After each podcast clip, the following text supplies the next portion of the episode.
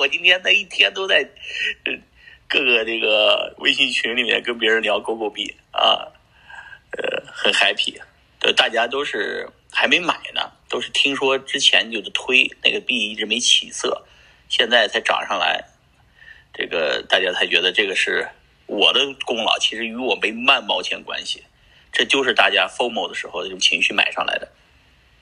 你你看，我们推广狗狗币是因为什么呢？狗狗币无主货币，没有主，所以随便推。我跟项目方也没关系，是吧？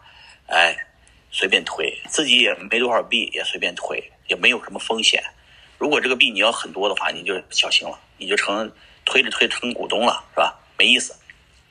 狗狗币很好，没有团队，然后呢，去中心化，是吧？跟比特币很像。关键是散户一看，哎呀，才几，才才不到一美金啊啊，他一毛钱啊，买吧。其实前两天五五分的时候，他更他不想买一毛钱，他觉得还是得买吧。那一块钱的时候呢，他也会进来买。只要在一块钱以下，我得这这迟早会有，一直会有这种情绪。就是狗狗币太容易宣传了，全世界的人，这个不管在欧洲啊，在中东，在非洲的人都知道狗狗币了，知道吧？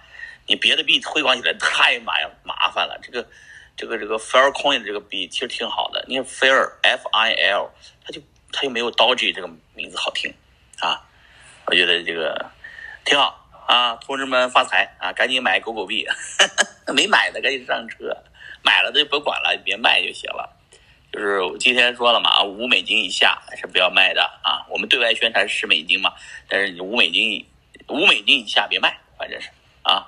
一百倍了，这个币啊啊！行，我说完了。